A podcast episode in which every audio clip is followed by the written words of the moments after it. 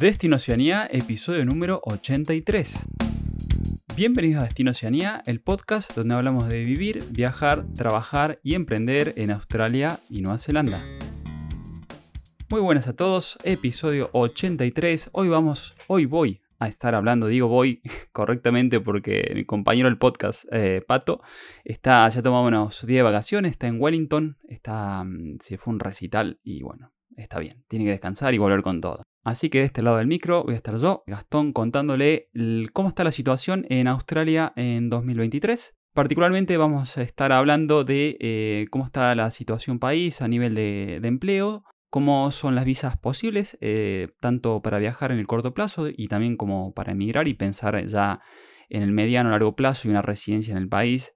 Vamos a estar viendo todo el tema de lo que son los trabajos más solicitados y alguna comparativa para que tengan una idea de cómo está la situación respecto a Nueva Zelanda. Como siempre, ustedes saben, estamos haciendo una dedicatoria, eh, generalmente es temática y tiene que ver un poco con lo, con lo, que es el episodio y las situaciones que nos han pasado a nosotros, tanto a mí y a Pato, en esta, en esta hermosa aventura que es Australia y Nueva Zelanda. En este caso va mi dedicatoria personal, dedicados a todos ellos que se han largado, ellos y ellas que se han largado a la pileta o a la piscina, como dicen en España, que han venido a Australia eh, sin mucho más que aplicar a la visa y, sin averiguar mucha más historia, que han venido por poco tiempo, como fue mi, lo que yo me imaginaba en ese momento, que quería ir por un par de meses y después seguirme mi aventura por India.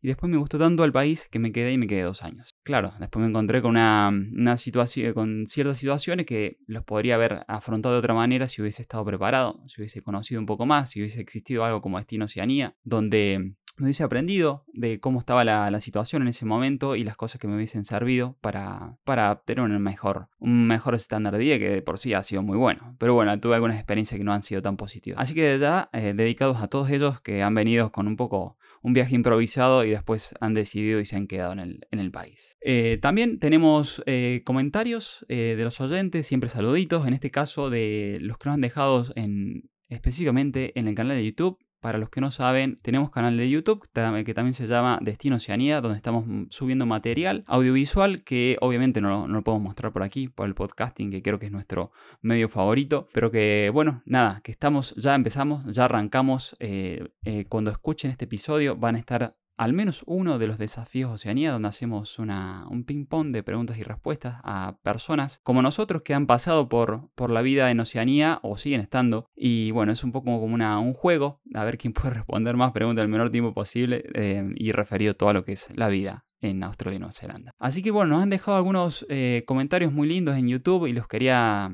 los quería comentar a ustedes, los que nos están escuchando.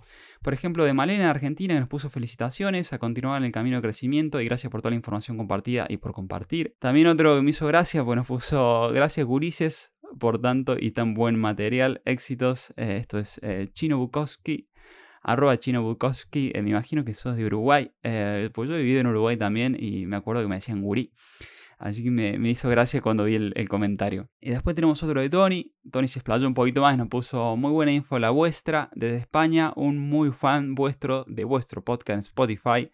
Me lo escuché completo un par de veces, son muy grandes, espero más pronto que tarde plantar mi migración a Nueva Zelanda con mi familia. Antes hay que seguir estudiando y formando para, por último, dar el paso de ir a, las antípodas. Un fuerte abrazo, nos vemos, Tony. Gracias, gracias a todos, en serio. Realmente nos hace muy felices escuchar sus, sus palabras. Personalmente, antes de grabar el podcast de hoy, me tocó hablar con Agustina en Córdoba por una entrevista de trabajo y también con em, Santiago y Marina en La Plata por una consulta respecto a, a vice estudiante. Eh, y bueno, sobre todo con lo que nos quedamos nosotros, em, más allá de si se termina brindando un servicio, con las palabras de agradecimiento que, que nos brindan cada uno de ustedes, como, como ellos que me ha tocado y realmente es lo que nos alegra el día al día y los que nos hace seguir con este, con este nuestro proyecto, ¿no? Porque por más que eh, no terminen contratando ningún servicio con nosotros, que tampoco hace falta, que si hace falta, aquí estamos para ayudarlo, pero si no hace falta, simplemente con un agradecimiento, realmente nos ayuda y mucho para seguir con, con todo esto. Bueno, pasando al episodio del día, esto eh, lo que es eh, las novedades cómo está el cuadro de situación en Australia en 2023 y qué está pasando en este hermoso país. Eh, les contamos que se está volviendo, les, les cuento yo, porque realmente estoy, hoy estoy, estoy solo de este lado, que la situación a nivel país se está volviendo, podríamos decir, a niveles de 2019, en niveles prepandemia. ¿Por qué? Porque de alguna manera eh, como el año pasado, mm, y lo vamos a ver cuando empecemos a ver todo el tema de visados, el año pasado ampliaron los cupos de visados en general y este año las volvieron a restringir a niveles anteriores, a niveles 2019. Pero eh, para comentarles que en general Australia sigue con un alto estándar de vida, sigue con un nivel de desempleo país eh, bastante bajo, está en los 3.6 en este momento y como decimos en algún lado que bueno, el no trabaja el que no quiere, ¿no? O sea, trabajo hay, el tema es qué tipo de trabajo. Y ahora lo vamos a ver un poco más cuando expliquemos el, el tema de los visados y qué, cuáles son las profesiones que ellos están solicitando a nivel país porque obviamente hay más oportunidades para unos que para otros. Bien, respecto a las visas posibles eh, para viajar y emigrar, vamos a hacer un punteo de todo esto. Recuerden que para Australia no está tan simplificado el tema visados como para Nueva Zelanda. En Nueva Zelanda han simplificado todo lo que tiene que ver con eh, cómo está estructurado el tema visa, entonces mucho más simple. No, no hay tantas variantes como en Australia, que tiene muchas visas a nivel regional y muchas visas a nivel eh, por ocupaciones que están altamente demandadas. Pero bueno, voy a tratar de hacerle un punteo para que se entienda. Vamos a ir desde lo más básico y lo más simple y lo menos costoso hasta lo más complejo pero obviamente lo más complejo para ahí brinda otro tipo de oportunidad laboral. Está bueno saberlo también. Así que bueno, como para empezar, las visas más simples son a nivel de Work and Holiday Visa. Para mm, la mayoría de los países hispanos, Obviamente no están todos, pero está Uruguay, está Argentina, está Chile. La visa, los requisitos, para, por ejemplo, para este tipo de visados, que es la 462, son visas que están disponibles para eh, jóvenes que están entre los 18 y los 30 años de edad. Este año hay 3.400 cupos para Argentina, hay 3.400 cupos para chilenos y hay 200 cupos para uruguayos. Dentro de los requisitos que les piden para ir, le van a pedir terciarios completo o universitario dos años de carrera completa.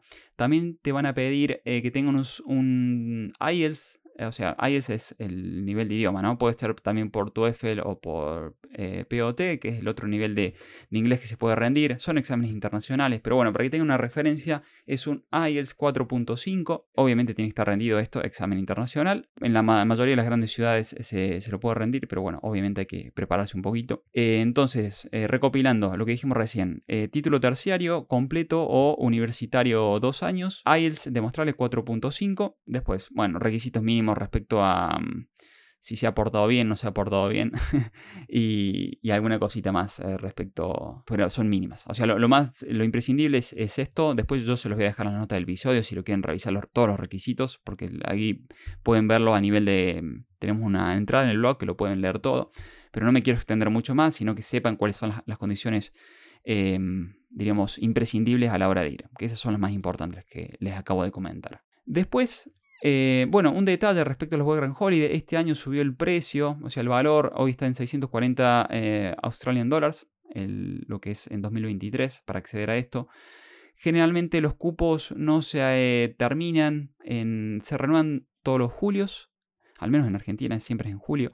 Em, ¿Qué pasa? ese cupo generalmente se termina por lo general ahí entre marzo y abril, mayo en algunos años, dependiendo como, ¿qué pasa? Como es una visa que pide requisitos, como los acabo de comentar, y estos son el, tema de los títulos y el tema del nivel de idiomas es excluyente, entonces no pasa como Nueva Zelanda que puede aplicar cualquiera al no tener requisitos, siempre hablando de Work and Holiday. Entonces no es algo que se, eh, haya una fecha exacta como Work and Holiday de Nueva Zelanda, sino que aquí arranca, se renueva todos los años y generalmente tarda 8 o 9 meses en terminarse los cupos, así que tienen tiempo. Hoy están abiertos en todos estos países, los cupos están vigentes, así que pueden aplicar tranquilamente. ¿Qué más? Bueno, yendo a visas de estudiante. Complejidad diríamos que prácticamente nula porque no hay requisito, pero sí tiene un costo económico.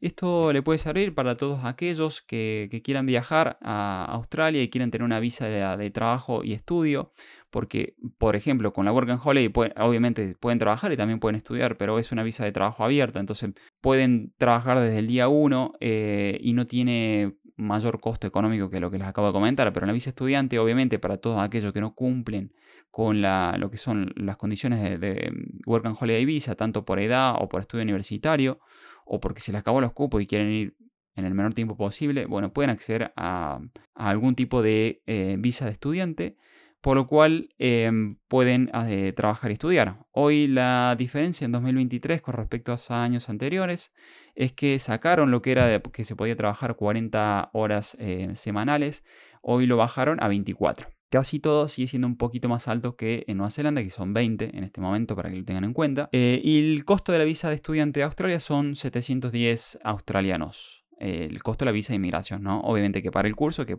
por lo cual se hace un poco más costoso a nivel em, eh, comparativamente con lo que es la, la Work and Holiday Visa. A nivel de lo que se puede hacer con, con los trabajos es la limitación temporal en cantidad de horas y después pueden estar con cualquier tipo de empleador. La Work Holiday sigue teniendo un punto más a favor, que es que se pueden renovar por dos años más y cumplen distintos requisitos, como ir a trabajar a zonas inhóspitas por tres meses en la primera vez y seis meses por en la segunda, en el segundo año, si lo quieren renovar por el tercero, diríamos. También esto todo lo, todo lo pueden ver en la nota del episodio que se lo dejamos a continuación. Y pueden ver los requisitos, las zonas geográficas donde se pueden extender y todo esto. Por lo cual, con una visa Work Holiday prácticamente podrían estar tres años en el país sin, mucho más eh, requisitos que los que estuvimos viendo. Luego viene eh, todo lo que son los temas de visas de sponsorship. Y aquí se complejiza un poco el tema. ¿Por qué? Porque eh, hay muchas, muchas visas. Yo les voy a dejar también las notas del episodio. Dentro de lo que son las, los trabajos más solicitados, la Skill Occupation List, ahí van a encontrar por lo menos 10 tipos de visas diferentes.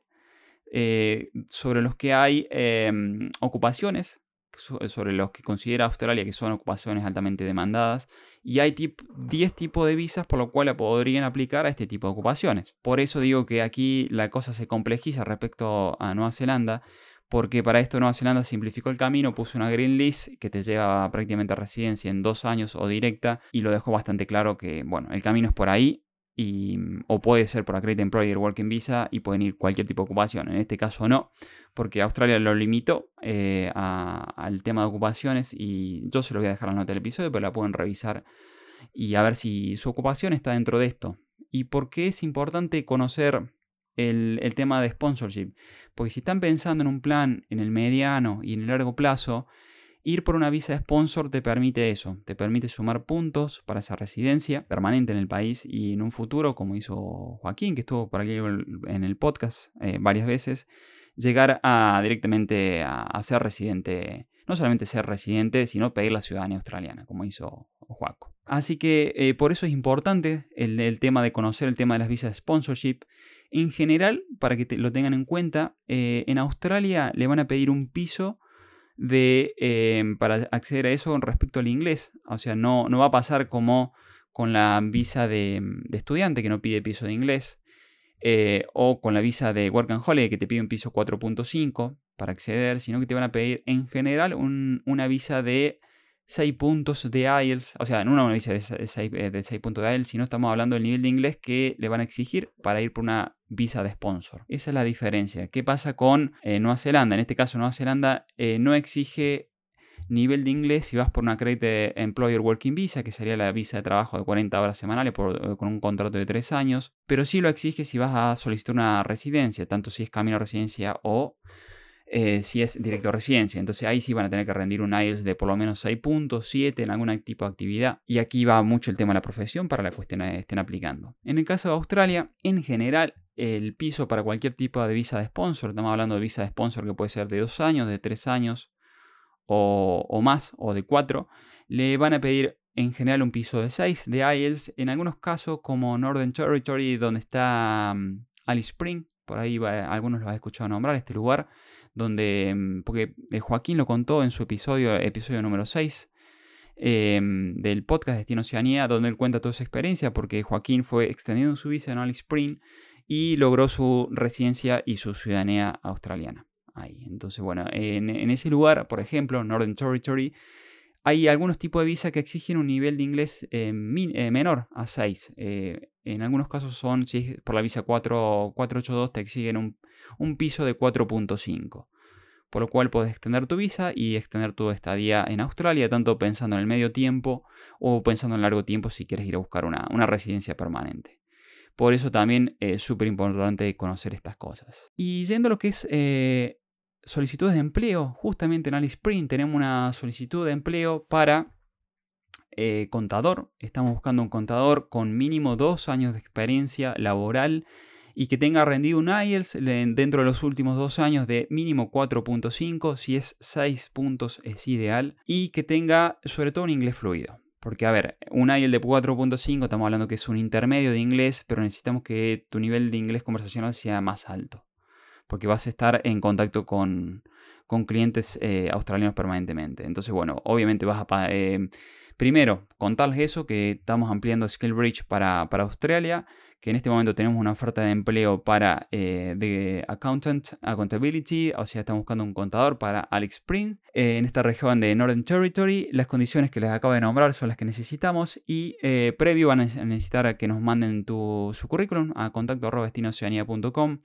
Si vemos que cuadra tu, los requisitos con lo que estamos buscando, te vamos a llevar a una entrevista con nosotros y si está todo bien, te vamos a presentar con, con el candidato para ver si obviamente a ellos les cuadra lo que tu, perfil profesional con lo que ellos están buscando. También contarles que estamos buscando en general, tanto para Australia como para Nueva Zelanda, estamos buscando eh, enfermeros y enfermeras que, estén homologados por NZQA, que es el Ministerio de Educación de Nueva Zelanda, o por ANMAC, que es el órgano que regula a los enfermeros en Australia, porque tenemos varias posiciones para cubrir Em, en el área esta de lo que es eh, healthcare. enfermería es una profesión altamente en demandada en ambos países, pero para trabajar como tal, como enfermero o enfermera en ambos países, hay que hacer la acreditación. Esa acreditación se hace por NZQA en, en eh, Nueva Zelanda y se hace por ANMAC en Australia, y es lo que le van a exigir para que ustedes puedan trabajar como tal en, ambos países. Obviamente también le van a exigir el tema del nivel de idioma. Em, ventajas comparativas. Hoy en Nueva Zelanda te lleva a una visa directa a residencia si, logras esto, pasar por el NCTQA y rendir un IELTS superior a 6.5. En el caso de Australia, esto no está tan claro porque depende mucho la visa a la que estés aplicando y en el territorio que lo estés aplicando. Vuelvo a repetir, Australia no tiene simplificado el camino de las visas y aquí depende eh, el territorio para que apliques, o sea, el estado, y depende la cantidad de tiempo que lo hagas. Entonces, dependiendo de esto, vas a tener más ventajas eh, o beneficios respecto uno respecto al otro. Pero como mínimo, ya lo saben, hay que tener acreditado em, sus títulos previos respecto eh, a NZQA y ANMAC, eh, NZQA en, Nueva Zelanda y ANMAC en, en Australia. Si estás pensando eh, venir a, sobre todo a Nueva Zelanda, donde lo tenemos, el sistema lo tenemos bastante bien aceitado, y tienes consulta respecto a esto, acreditaciones en NZQA, necesitas un sponsoreo o estás buscando un empleo, cualquier tipo en Nueva Zelanda, quieres por venir por visa de trabajo, eh, nos puedes contactar a contacto.destinooceanía.com. También por cualquier tipo de em, esto, homologaciones de título, visas de cualquier tipo, inclusive visa de residencia para Nueva Zelanda y em, empleos de cualquier tipo para Nueva Zelanda. Eh, ahí nos pueden mandar un mail a contacto.destinoceanía.com porque eh, tenemos toda la estructura armada para poder ayudarte y darte una mano en este proceso migratorio. Para Australia la estamos desarrollando, ya tenemos algunos avances, por lo, por lo menos lo que es el Northern Territory, NT, eh, y zonas lo que son un poco más inhóspitas de, Australia, donde ya estamos, eh, donde estamos abriendo posiciones con lo que es SkillBridge y, y lo que son visas de sponsor para este tipo de lugares. Así que bueno, en algún momento esperamos darle soluciones más de, mm, podríamos decirlo, no complejas, sino eh, integrales, donde abarque todo tipo de cosas, como lo tenemos en, Nueva Zelanda, pero bueno, estamos trabajando eh, en ello. Así que, sin más, comentarles que mm, esta es la situación, lo que estuvieron viendo, esto fue lo, que es la situación en este momento de, mm, de Australia en 2023 un episodio que les recomiendo, hay dos episodios que les recomendamos eh, escuchar. Uno tiene que ver con la situación de las Working Holiday Visa en Australia y Nueva Zelanda, que es el episodio 74. Está tomado con la situación de lo que está pasando a nivel laboral eh, con las personas que tienen Working Holiday Visa y los problemas que se están enfrentando. Porque hay una hay mayor demanda en trabajo cualificado y menor demanda en trabajo, diríamos, de, los que estaba acostumbrado a acceder los, los Work Holiday, que era un poco de trabajo temporario y trabajo con menos cualificaciones. Entonces por ahí eh, se están encontrando con ese cuello de botella, podríamos decir de alguna manera, porque muchos de los que acceden a Work and Holiday Visa en, Australia,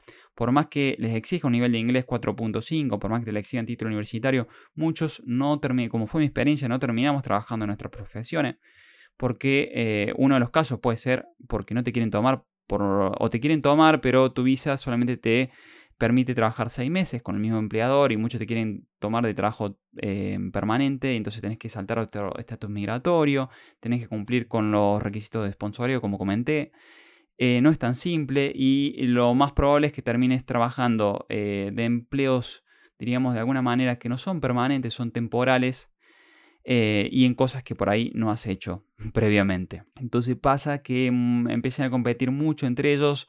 Este tipo de empleo, obviamente la, oferta laboral eh, es menor que años anteriores y acá se está complejizando y le está eh, costando encontrar empleos a los work and holiday sobre este tipo de trabajos. Ahora, cuando tienes una profesión que la tienes muy elaborada, o sea que ya tienes muchos años de experiencia y logras, logras entrar en ese tipo de, de profesiones, no vas a tener ningún tipo de problema porque sigue habiendo bastante empleo em, en, Australia en este tipo de cosas. Son empleos muy solicitados, sobre todo los que tienen profesiones altamente demandadas y eh, lo que tienen que ver con profesiones técnicas, como podría ser un carpintero, por ejemplo, o un chef, sin ir más lejos. Eh, otro episodio que recomendamos eh, escuchar es el que tiene que ver cómo buscar un sponsor en Australia y Zelanda.